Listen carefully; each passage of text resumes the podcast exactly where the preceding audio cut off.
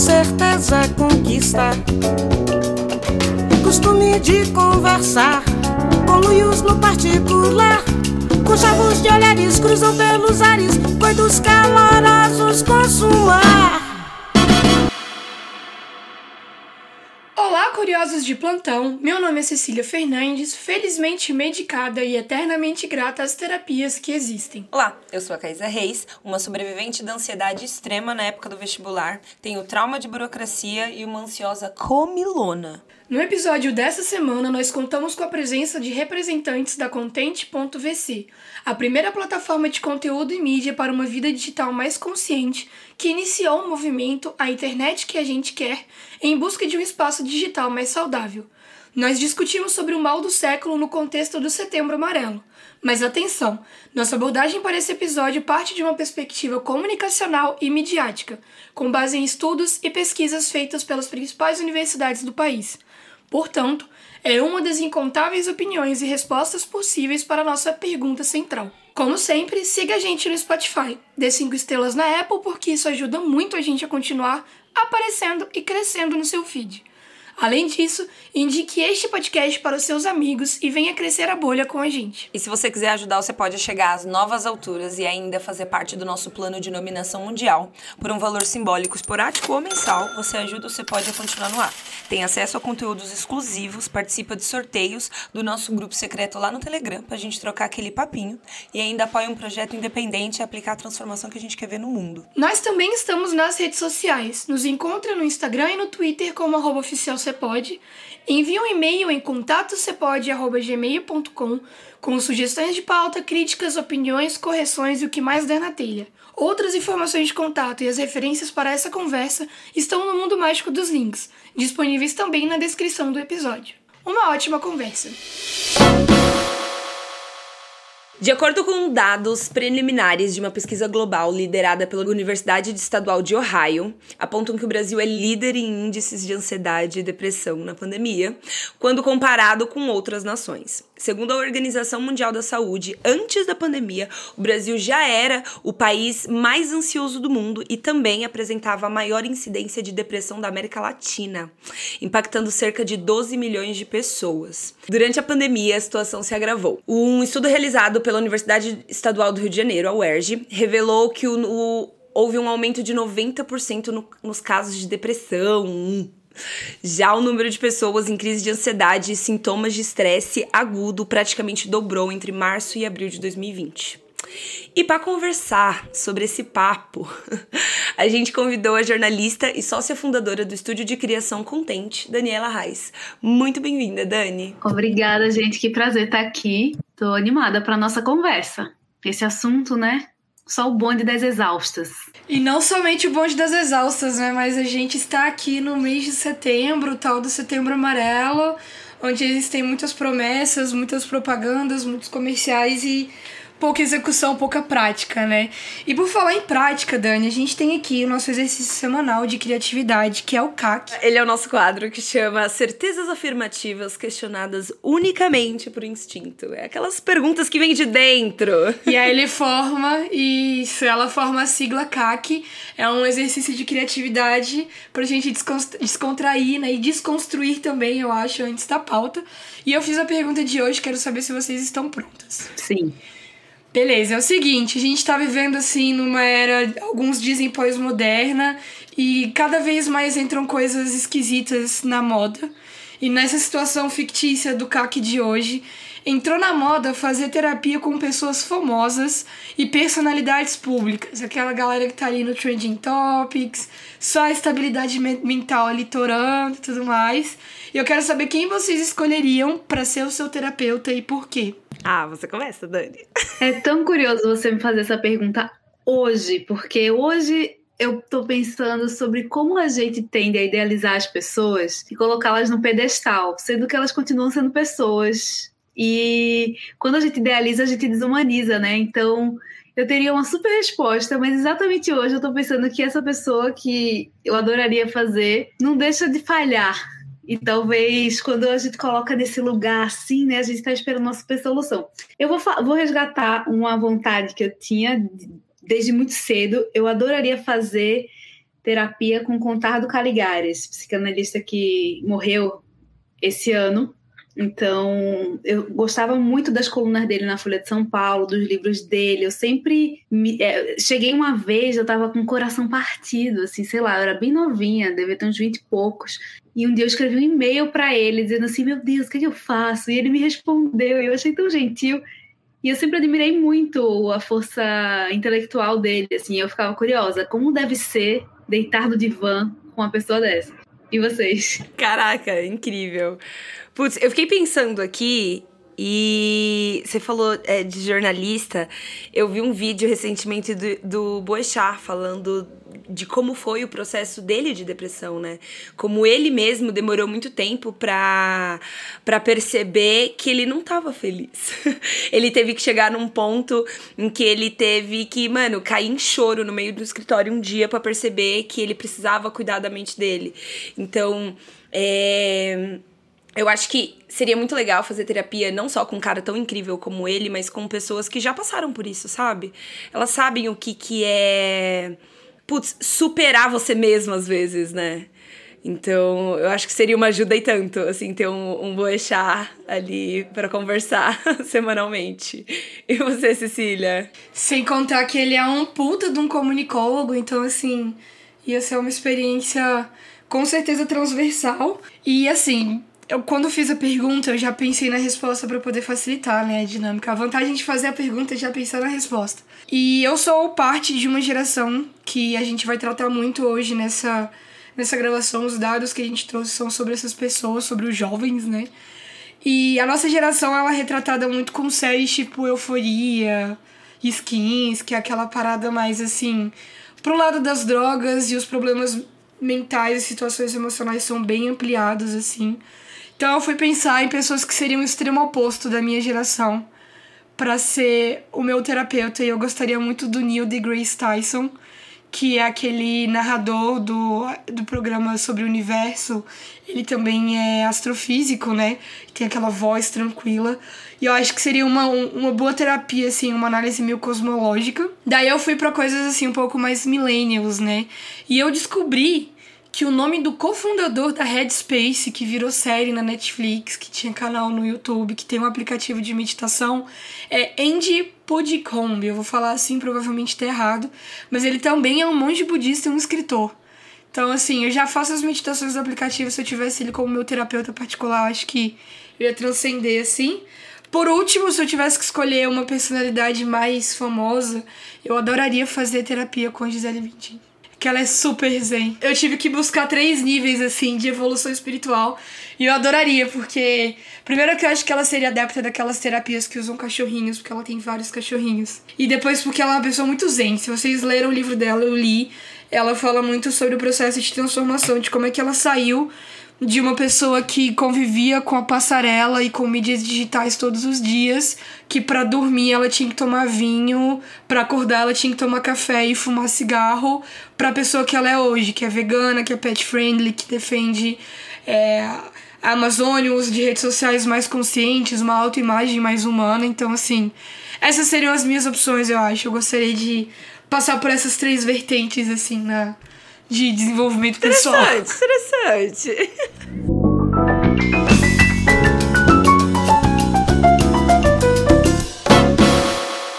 Uma pesquisa feita pela Universidade Federal do Rio Grande do Sul demonstrou que entre maio, junho e julho do ano passado, 2020, no momento dessa gravação, 80% da população brasileira tornou-se mais ansiosa.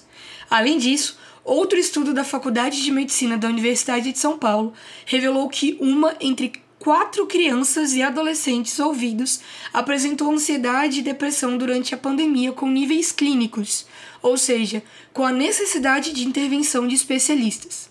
Diante desse cenário, queremos saber e discutir qual é o mal do século.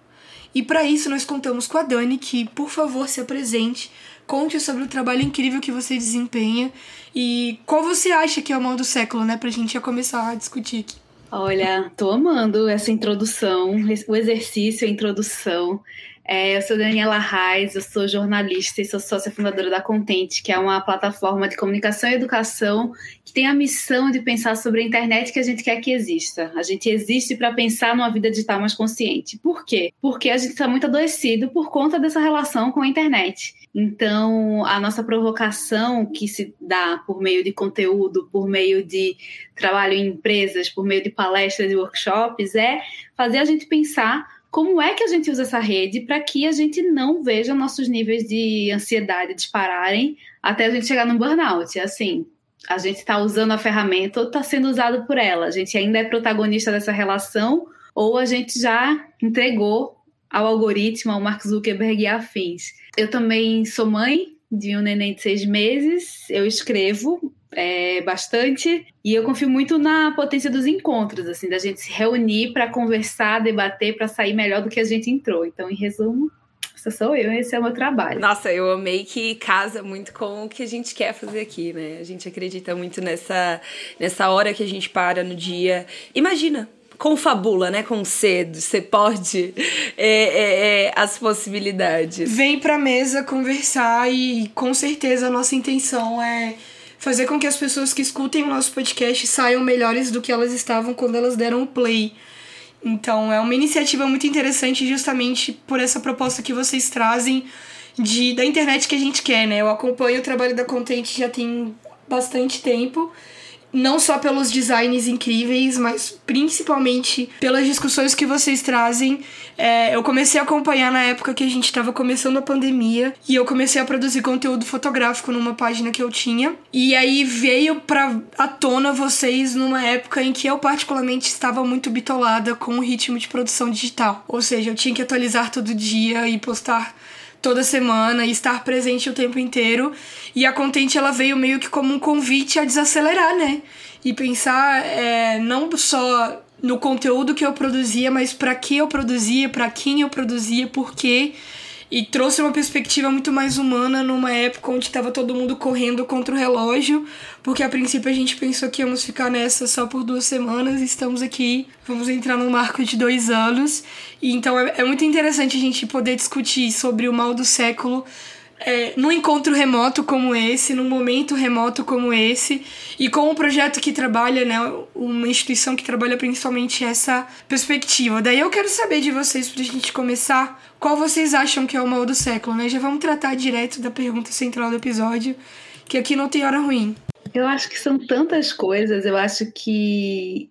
Eu tava até numa conversa hoje e uma das pessoas falou assim: a gente tem, a gente está vivendo o século XXI com muita gente que vive com a cabeça do século XX. Foi a Gabriela Mendes que ela tem um projeto que se chama No Front de sobre finanças, sobre a gente se empoderar nessa relação com o dinheiro. E eu fiquei pensando muito nisso porque a gente vê tantos avanços, mas a gente ainda vê muito retrocesso.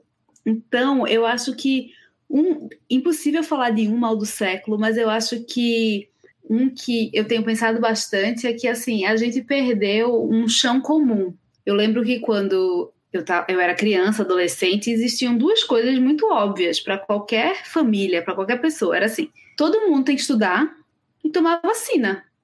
Não existia um questionamento assim, né? Você toma vacina, né? Porque vacina é um pacto social.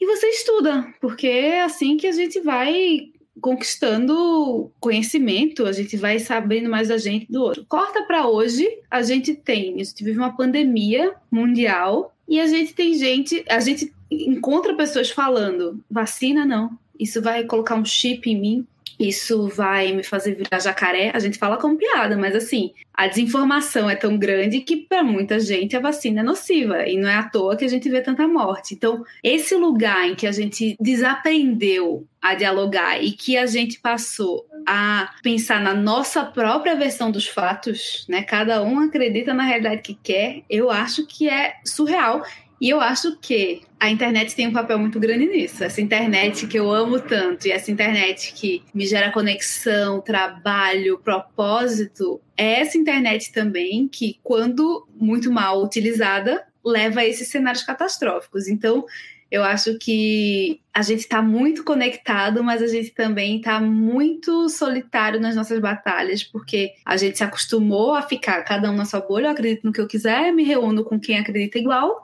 e é assim o meu mundo, e de repente o mundo está colapsando né? As relações estão colapsando também. Então são muitas coisas numa resposta só. Não, eu adorei que você falou, Dani, duas coisas, né? Que a gente tem ainda a mentalidade do século XX, total.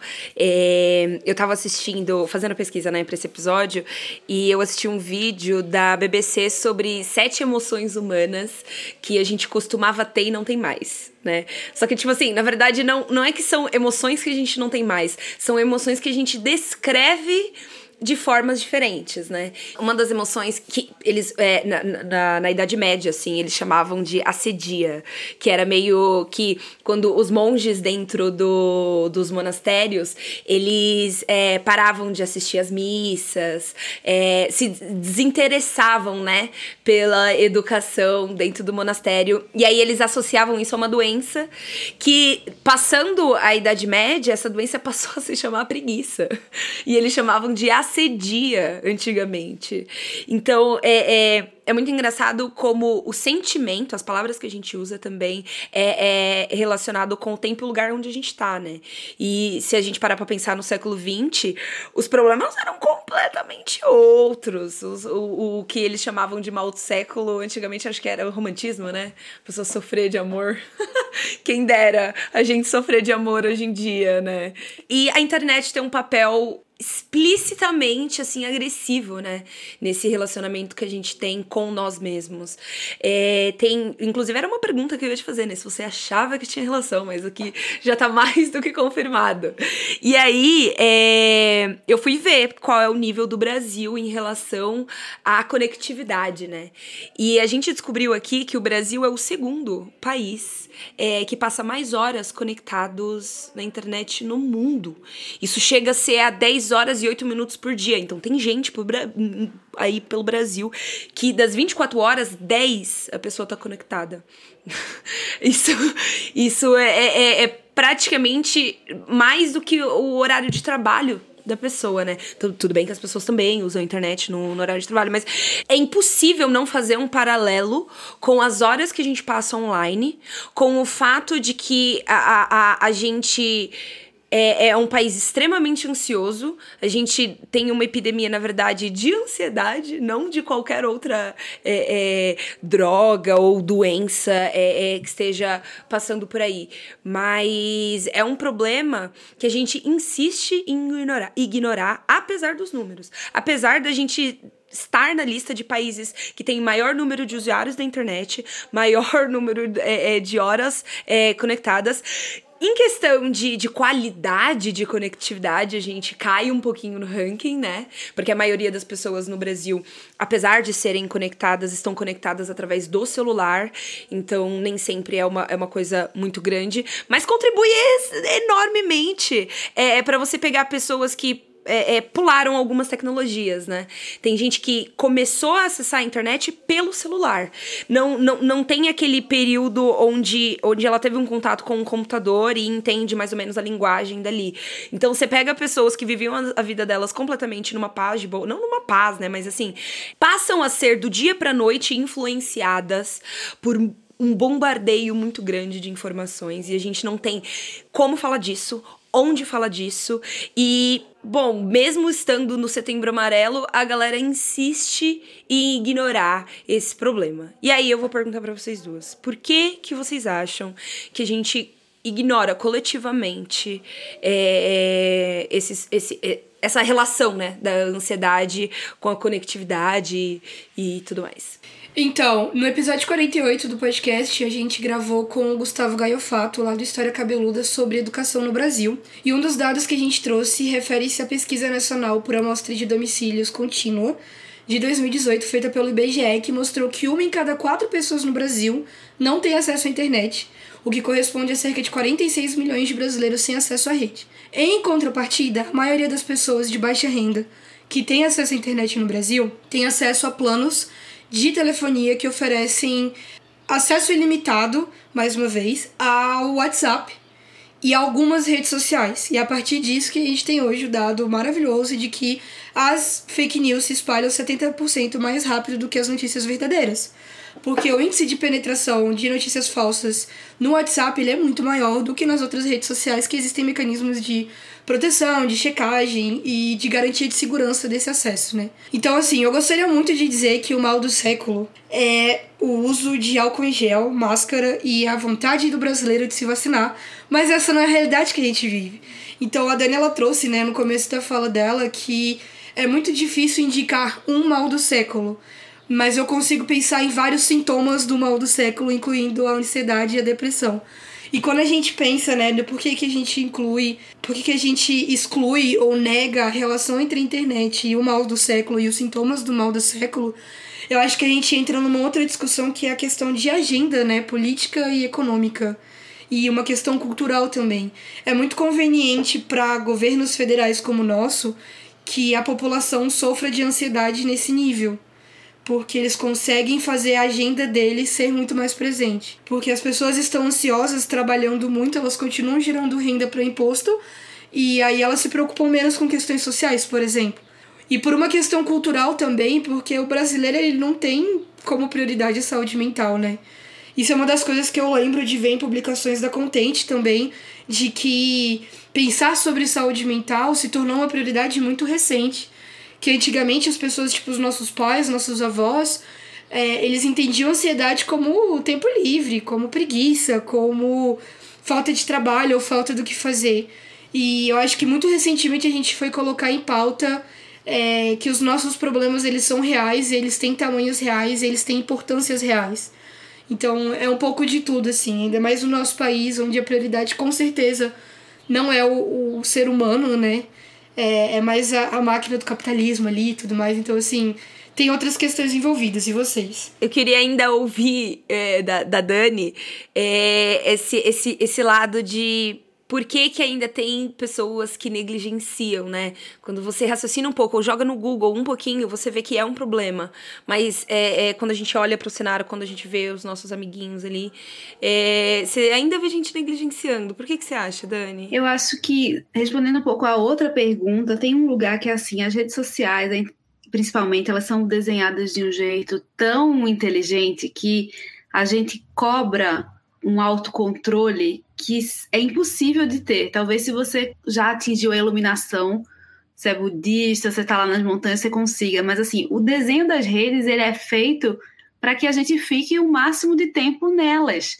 Então fica difícil a gente sair e a gente ter controle, entre aspas, quando tudo é feito para que a gente clique, para que a gente fique mais, para que a gente consuma, para que o nosso cérebro receba uma descarga dopamina, de dopamina cada vez que a gente recebe uma quantidade de like, de comentário. Então, a gente acaba se cobrando individualmente uma resposta para isso, do tipo, ah, eu não estou me cuidando, tipo, estou viciada no celular. Quando o problema é maior. É, um, é quem é que desenha essas redes? Elas servem a que propósito? Geralmente são homens brancos do Vale do Silício. Agora tem, né? Tipo, provavelmente homens da China também fazendo. Mas assim, essa tecnologia é feita para que a gente fique o tempo inteiro nessa rede fornecendo dados para que depois a gente seja impactado por publicidade a partir desses dados. Então, são mentes brilhantes, fazendo com que a gente sinta prazer de ouvir um barulhinho quando toca uma notificação de uma mensagem. Tudo parece que você está num videogame.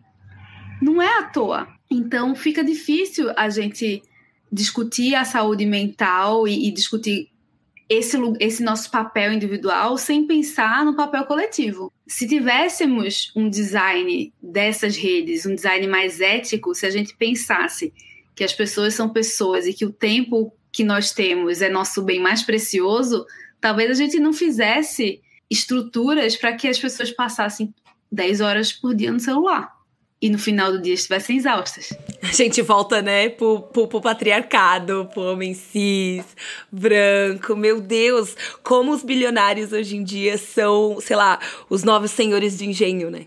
Eles querem colonizar Marte e a Lua, eles não querem resolver desigualdade, eles têm dinheiro para resolver problemas que existem hoje de muita gente, mas assim, continua sendo sobre acúmulo de riqueza e exploração né? Então, eu gosto muito, eu não sei direito como é a frase, mas é assim, é, prefiro comprar livros de quem quer manter é, livrarias abertas do que quem quer colonizar a Lua. Então, assim, sendo que é, é difícil, porque assim, você vai comprar um livro, a Amazon tá com um mega desconto e chega no outro dia na sua casa. Aí você se culpa porque você vai. É tipo. É, de novo, assim, eu sempre gosto de pensar que a gente se culpa muito e a gente traz tudo pra gente de problemas que são estruturais. E aí a gente tem que fazer, sabe, aquele daquele zoom, assim, tipo, se olhar como um pontinho diante da realidade, sabendo que a gente tem um lugar muito forte, as nossas escolhas dizem muito, né? Mas que tem hora que a gente é atropelado pela estrutura e é difícil. Sem contar que, tipo assim, essas mesmas pessoas que não se preocupam é, em resolver os problemas da desigualdade, mas que estão indo para a lua e que incentivam o consumo desenfreado, fazendo Black Friday 40 vezes no ano, são as mesmas pessoas que assim vão fazer turismo na lua e agradecem aos clientes e funcionários que recebem tipo muito pouco ou quase nada e não têm direitos trabalhistas garantidos, mas que é, é o serviço de entrega mais rápido do mundo, né? Então assim, quando a gente está falando dessa questão do mal do século, para mim é muito difícil definir uma coisa só, porque eu vejo que assim como as redes sociais são questões que estão interligadas e que elas vão muito longe. Então, por exemplo, existem pessoas que afirmam que o mal do século é a ansiedade. Quando a gente vai entender por que a ansiedade surge, é, já partem vários outros possíveis males do século. A gente está falando de estresse, sobrecarga de trabalho, isolamento social prolongado agora no cenário da pandemia, é, isolamento digital, que é essa questão que a Dani falou de criação de bolhas e espaços muito fechados, onde só existem verdades específicas. É, a gente está falando da dificuldade de conexão emocional que a gente tem hoje em dia, né? Do ritmo de produção. Então, assim, são várias questões correlacionadas. Mas quando a gente entra para entender, né, beleza, a gente tem essa, esses sintomas, qual é a causa? São muitas causas possíveis. E eu acho que parte do processo que a gente tem que desempenhar é entender quem causa esses sintomas, por que eles causam, né? Qual que é o ganho que eles têm com isso, que essas pessoas, que essas grandes corporações, que esses homens brancos cis héteros em cargos de poder, por que, que eles não pensam em outros cenários para além dessa situação, né? O que que vem de benefício para eles. Então, assim, acaba partindo de uma rede tão complexa que não tem como culpabilizar uma pessoa só. A gente tem que entender o funcionamento do sistema e como falou muito bem a Tami, que foi nossa convidada no último episódio sobre influência digital, ela trouxe a perspectiva do digital favela. É, a nossa obrigação é subverter essa ordem do mercado, né? É, é literalmente nadar contra a maré, mesmo que canse, e eu vejo que a Content faz muito isso. Ainda que esteja nas principais plataformas digitais, eles estão lá falando: ou oh, para aqui um pouco, vem ler essa legenda, vem respirar um pouquinho, vem conversar com a gente. Então é, é um trabalho bacana. É isso, a gente usa essas redes diariamente. A gente quer falar onde as pessoas estão. Eu acho que quem, quem escreve, quem faz um podcast, quem faz vídeo, a gente quer ser lido, ouvido, visto. Então, estar nas plataformas não acho, eu acho até meio quando as pessoas falam assim: "Ah, mas vocês estão falando mal da internet entre aspas na própria internet". Eu vou falar onde? Vou falar no post? Tipo, não tem como, sabe? A gente precisa estar tá ali, mas de preferência fazendo desse espaço um espaço de reflexão, um espaço de questionamento, porque eu acho que a gente está muito acostumado a ver as coisas como dadas e a gente vai levando. E aí a gente vai se culpando nesse processo, mas se a gente puder ser impactado ali por um post no Instagram que nos faz refletir, que nos faz que nos gera alguma transformação, então o trabalho tá bom. Você falou sobre o quanto é, é, um post pode te impactar, né? E particularmente a Contente tem a galera do. Acho que é Alquimia. Putz, eu não lembro. Enfim, é, é uma galera que luta contra a corrente da, da, da, das fake news e esse mal-estar coletivo. Pensando nessas é, é, versões de, de, de, de, de inspirações, você tem é, é, alguma história de, de, das pessoas que já foram impactadas assim pelo trabalho da, da Contente? Sim, a gente. Eu acho que não tem uma semana que passe que a gente não receba algo do tipo. Gente, esse tapa na minha cara Obrigada, vou me desconectar, vou pensar. Eu acho que para a gente teve uma experiência muito forte no ano passado e no começo desse ano que a gente resolveu fazer um curso chamado Criar Sem Crise. E esse sem crise, o S, é entre parênteses. Então fica criar sem crise e criar em crise, porque a criação de conteúdo é uma grande crise para muita gente e o momento que a gente está vivendo é um momento de crises múltiplas. Então a gente fez esse curso de criação de conteúdo numa toada muito diferente da, dos cursos que estão aí em evidência, que eles fazem muitas promessas. Eles falam assim: venha para cá e você vai conquistar seguidores e conquistar seu arrasta para cima e vai vender mais. E a gente sempre olha com um pouco de desconfiança essas promessas, porque se existisse uma fórmula para bombar na internet, a gente já saberia como é essa fórmula e todo mundo aplicaria e bombaria, mas não existe uma fórmula. Até quem bomba está pensando em como se reinventar, né? Então, a gente fez esse curso e a gente colocou tudo que a gente aprendeu em 11 anos de conteúdo sobre produção de conteúdo, sobre e, e fazendo muitos questionamentos de por que você quer criar conteúdo, como você quer criar, quais emoções que você quer ativar, você precisa ficar nessa corrida maluca por números. E a gente recebeu muito feedback legal das pessoas da turma, do tipo, ó, oh, consegui finalmente tirar meu projeto do papel, consegui começar a fazer o que eu mais queria e a minha síndrome da impostura não deixava. Então foi um, um, foi um momento, assim, principalmente nos momentos do lançamento do curso, é, em que a gente viu o poder que existe em a gente colocar o que a gente acredita no mundo e ver que as pessoas podem se beneficiar disso. Então, é, é, super forte. Vira e mexe, alguém fala, ah, eu fiz o curso, estou fazendo não sei o quê. E, e, e, mais do que fazer é assim, entender que você pode ser protagonista da sua relação com a internet, em vez de você ficar só lá, né? Tipo, scroll infinito, olhando tudo, só você, tem uma hora que você chega fica meio tonta de tanta coisa que você viu e você não lembra mais de nada. Como é você ser ativa nessa internet, abastecer essa internet com a sua visão de mundo, com os seus valores, com as coisas que você gosta, com as discussões que você quer ter? Ai, meu Deus, olha. é, a gente super sofre um pouquinho, né, sobre produzir conteúdo na internet, porque, uma, eu acabei de formar, saí da faculdade assim, ó, fresh out of college, a Cecília ainda tá saindo.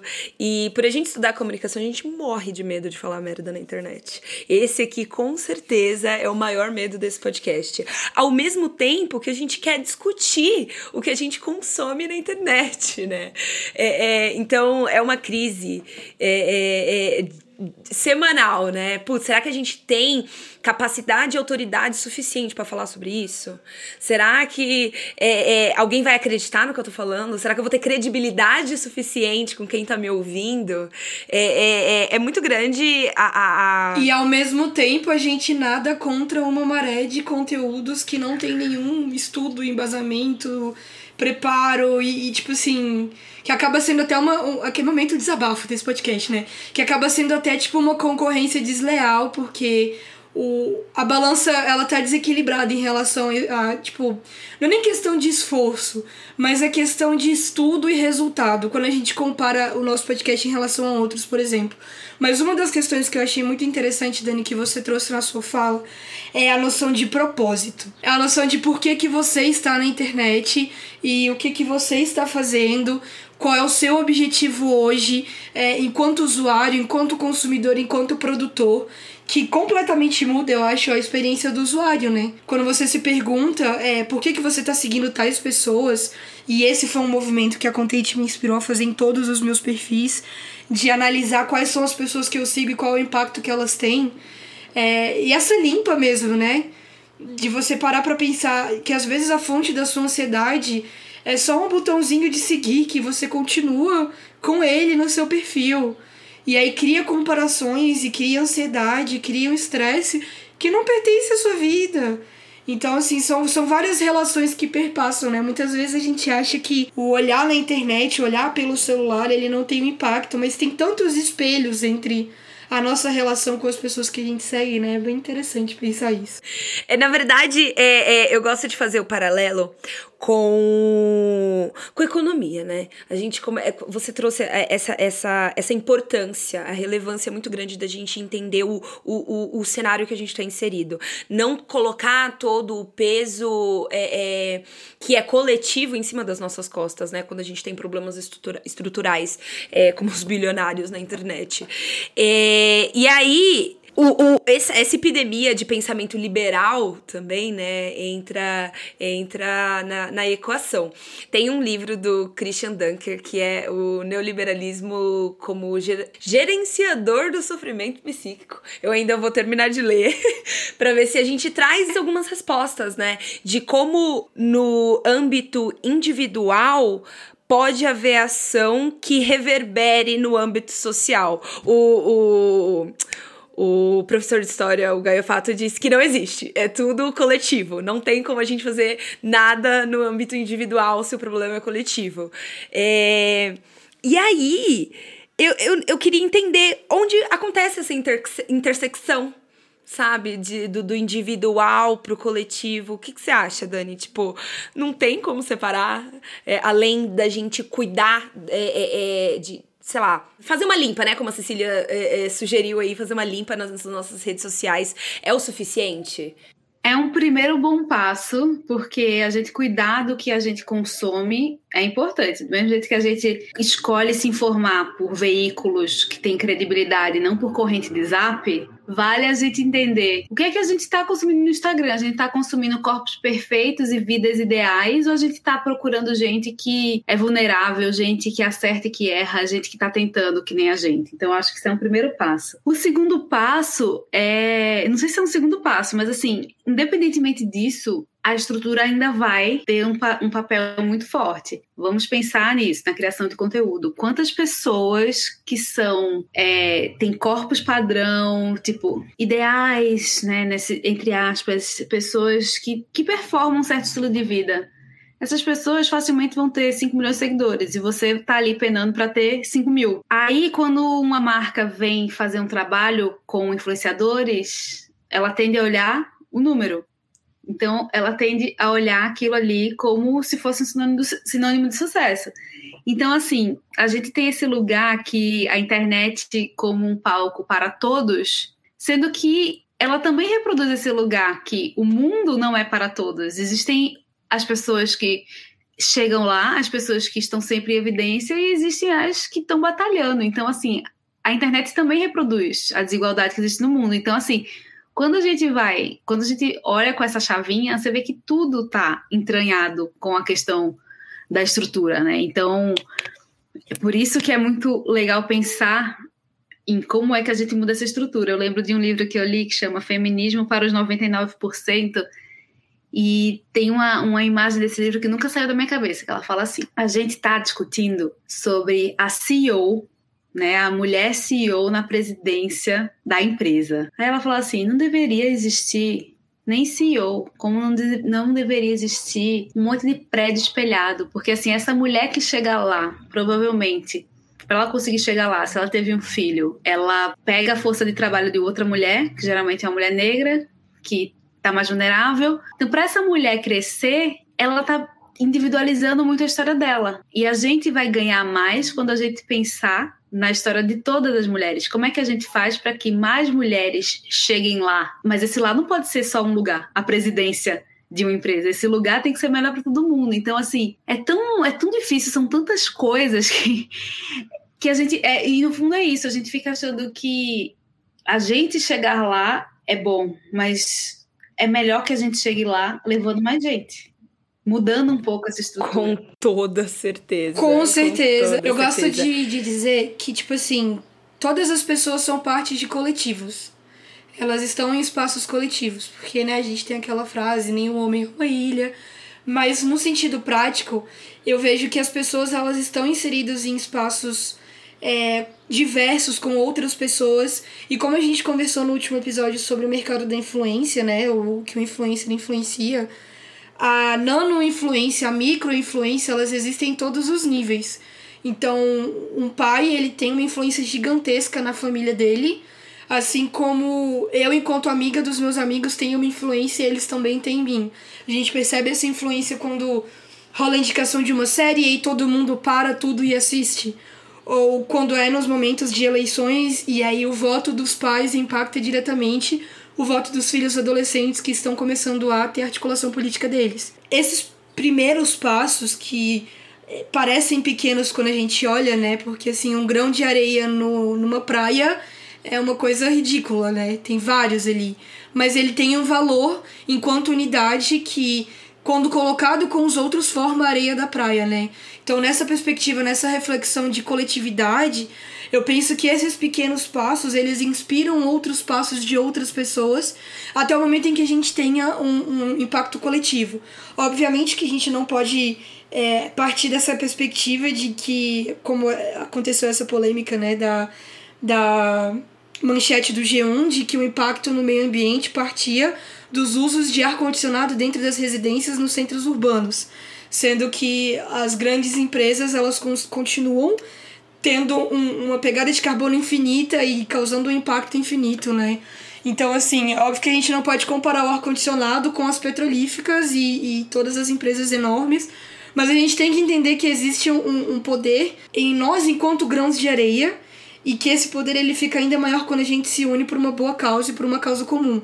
Então eu acho que ao mesmo tempo que a Contente faz esse convite, né, de que as pessoas se unam e façam mudanças coletivas, é muito importante que a gente tenha essa percepção, né, de que não é só nossa responsabilidade e a gente tem o direito e o dever de chamar outras pessoas para esse movimento também. Eu vi uma TED Talk uma vez, que agora eu não vou conseguir lembrar é, o nome da, da moça, mas basicamente ela resumia numa frase que eu lembro até hoje, que o jeito mais fácil de você conquistar mais poder é dando poder. Então, se você tá é, numa cadeia, numa hierarquia alta e você quer conquistar mais poder, olha para quem tá embaixo de você e dê para eles a possibilidade deles serem poderosos no espaço onde eles estão. Que é, é uma corrente forte abaixo de você torna você assim muito mais é, é, é poderoso e, e, dentro de uma comunidade muito mais forte também, né? E aí você acaba falando em números, né? Dependendo da hierarquia onde você é, tá, você manda em muito mais pessoas do que as pessoas abaixo de você.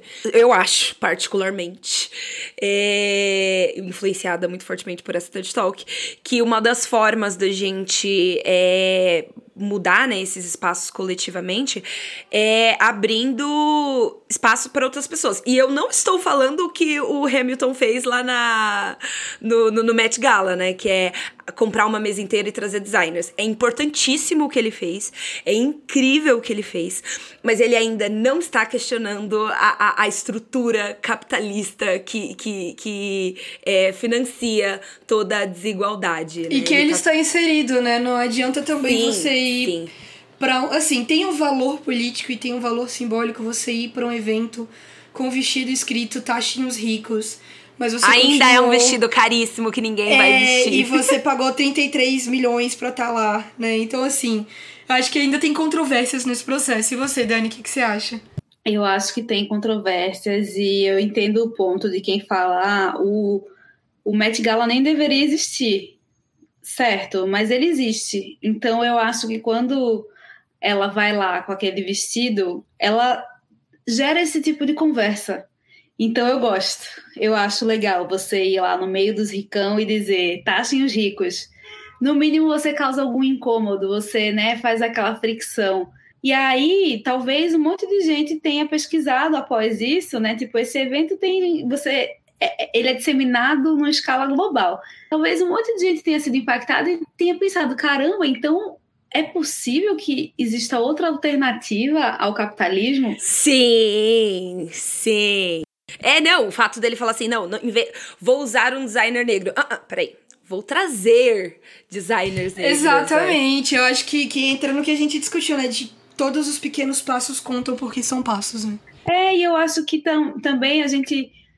É melhor que a gente consiga dar os pequenos passos do que a gente querer dar o grande passo que a gente não está preparado ainda. Tipo, não tem como abolir o capitalismo nesse momento, infelizmente. Ele é, ele é a causa de tantas dores, né, de tanta desigualdade, mas não, tem, não vai mudar de uma hora para outra. Agora, ver a força do questionamento, eu acho que nos ajuda a vislumbrar possibilidade de futuro. Então, massa. Eu acho também que, assim, é não adianta dar o grande passo e não fazer nada, e também não adianta não dar nenhum passo e esperar que alguém resolva, né? Uma das coisas que a gente discute muito aqui no podcast é como parte da sociedade tem o costume de responsabilizar a futura geração ou os próximos que virão pelos problemas que são nossos ou que nós criamos ou que estão nas nossas mãos, né? Então, o problema climático é um grande exemplo de que a, a gente já está vivendo o, o futuro do problema climático atualmente e algumas pessoas insistem que esse não é um problema nosso, que as próximas gerações vão resolver. Ou quando a gente entra na discussão do, do local de fala, que as pessoas simplesmente afirmam, ah, esse não é o meu local de fala e se excluem daquela discussão, sendo que elas têm um local de fala e têm um impacto, né, em outros níveis, em outras questões.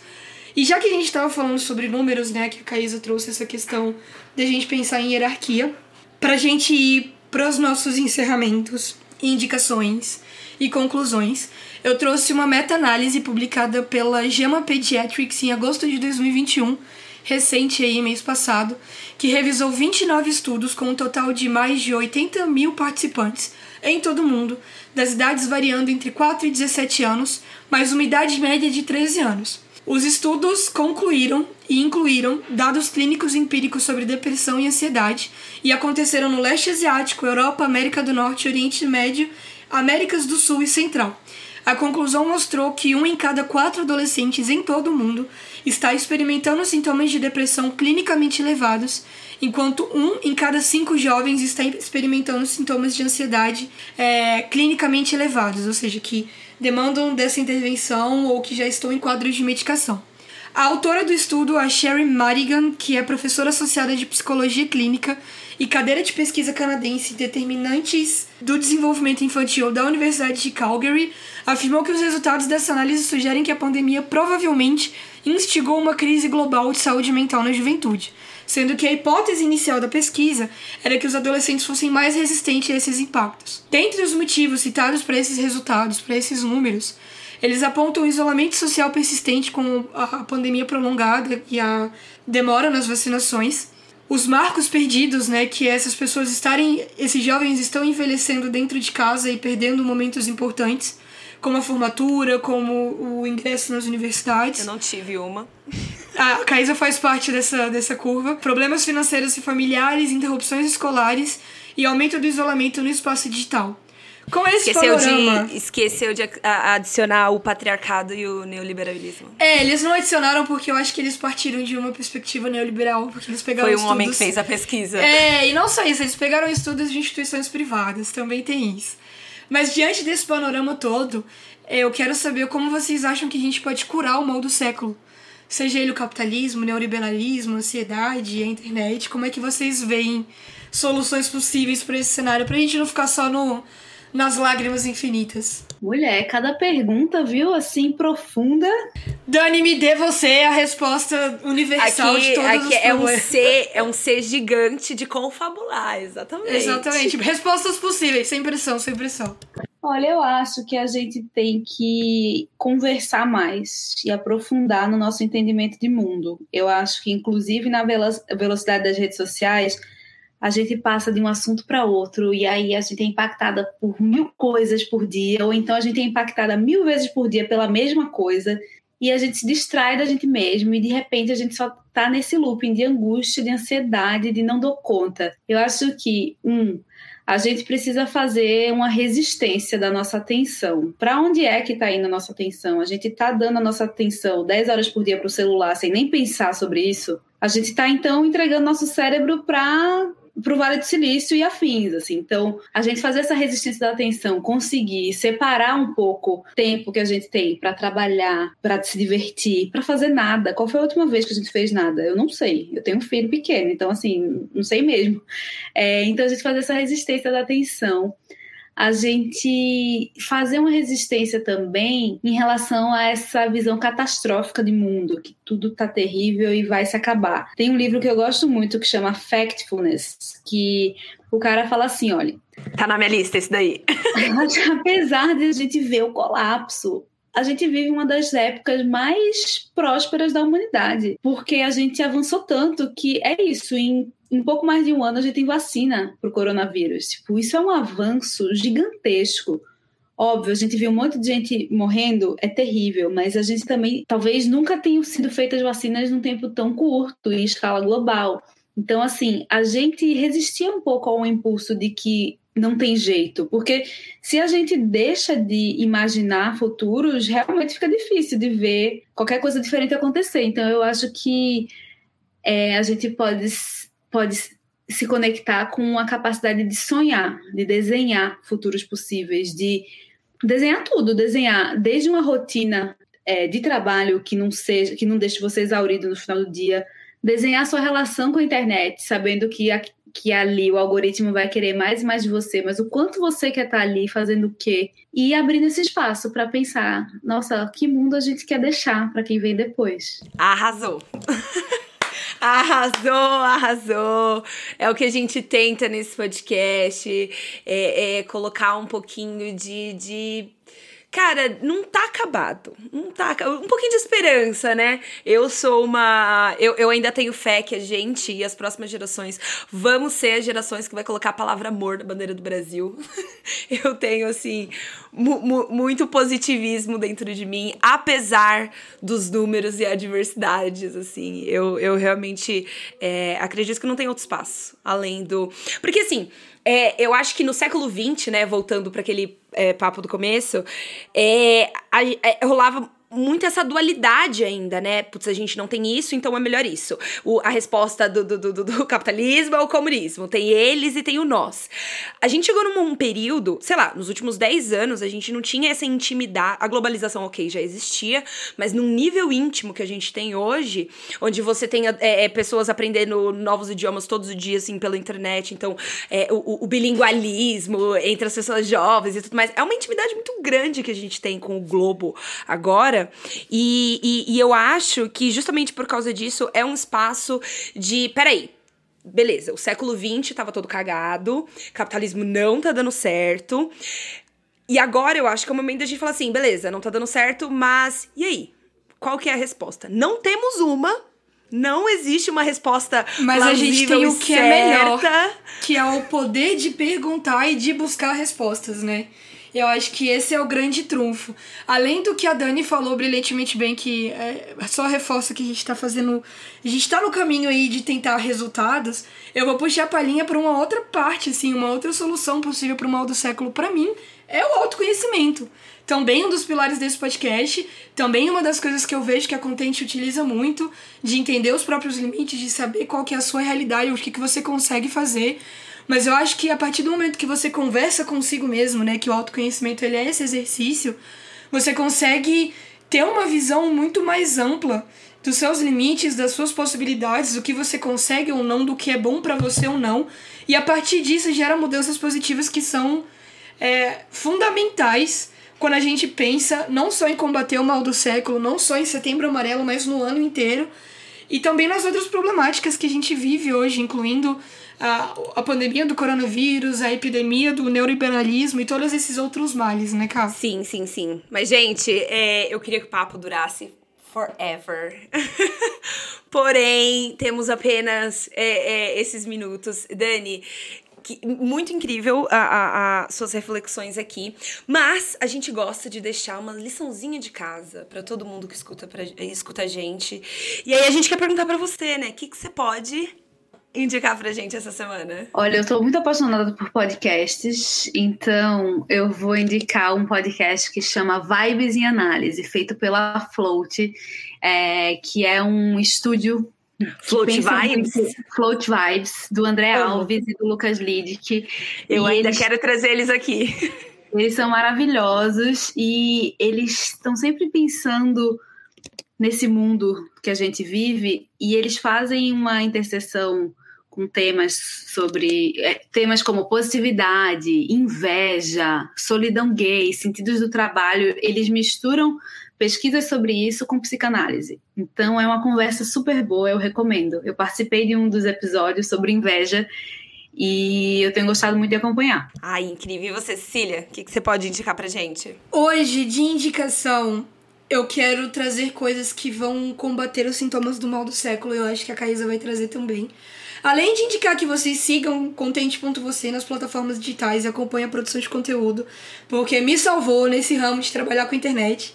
É, eu quero indicar a Prelate Yoga e o Yoga Mudra no YouTube, que são duas produtoras de conteúdo maravilhosas, a Pri e a Raíssa Zocal. Elas trabalham muito com essa questão de autoconhecimento por meio de práticas de meditação, de yoga, e são coisas que você pode fazer em casa. E não somente isso, são resultados que você vai levar para fora da sua casa, que é ainda melhor. Então essas são as minhas indicações. E você, Cal, o que, que você pode me indicar? Cara, é... Você mencionou hoje no programa o Headspace e eu queria muito recomendar o Headspace. Eu queria aqui, ó, reforçar é, é, minha indicação lá.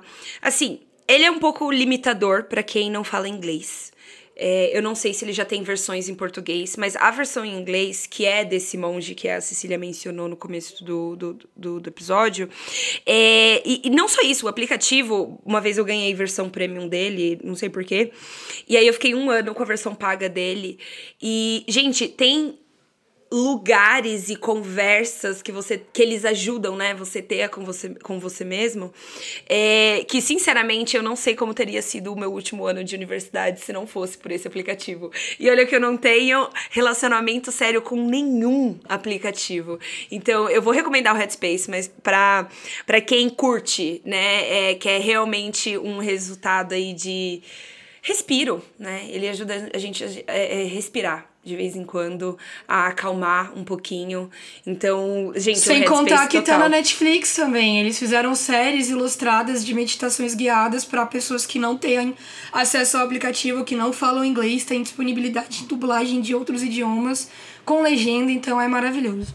Mano, assim, só pra reforçar mais ainda, eles têm, é, é, tipo, vídeos curtos, vídeos não, áudios curtos para momentos específicos. Então, se você tá, tipo assim, cinco minutos antes de uma apresentação, coisa que já aconteceu comigo, surtando. Você fala, meu Deus, eu preciso de ajuda aqui, que eu faço? E aí era um vídeo, sei lá, de cinco minutos, de dez minutos, que ele conversa com você. e aí, é assim, surreal. Dani, conta pra gente onde nós podemos te encontrar nas redes sociais para poder saber mais sobre o conteúdo que você produz, o trabalho que você realiza. Olha, vocês me encontram no arroba Dani Arraiz, o Arraiz com I, no Instagram. Estou sempre lá escrevendo bastante, é, fazendo vídeo às vezes, é, e na contente.vc, que é o nosso nosso grande, a nossa grande história mesmo. A Contente, ela existe há 11 anos, esse perfil do Instagram existe há pouco mais de dois, e é ali que a gente escreve sobre tudo que nos inquieta, que a gente faz entrevista, que a gente provoca esse tipo de reflexão, principalmente que a gente troca com as pessoas, porque uma coisa que eu acho muito linda da comunidade da Contente é que os posts não se encerram nos posts, eles continuam nos comentários, nas trocas. Então convido vocês a conhecerem. E para encontrar a gente nas redes sociais, basta acessar pode no Instagram e no Twitter, mas você também pode nos mandar um e-mail em contato cepode@gmail.com. Outras informações, como as referências bibliográficas usadas nesse episódio, nossa pesquisa de opinião para continuar produzindo conteúdo de qualidade na sua internet, no seu radinho, você encontra no link que está disponível na descrição desse episódio. O mundo mágico dos links. É isso, Caísa? Dani, muito obrigada pelo seu tempo, é, muito obrigada pela atenção aqui e assim, vamos espalhar conversas melhores. Vamos, muito legal, gente. Adorei o papo, achei assim de uma profundidade incrível. Muito obrigada pelo tempo, pelo convite, foi um prazer. A gente agradece e até semana que vem.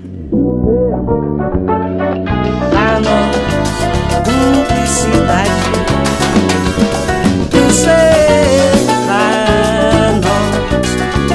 felicidade.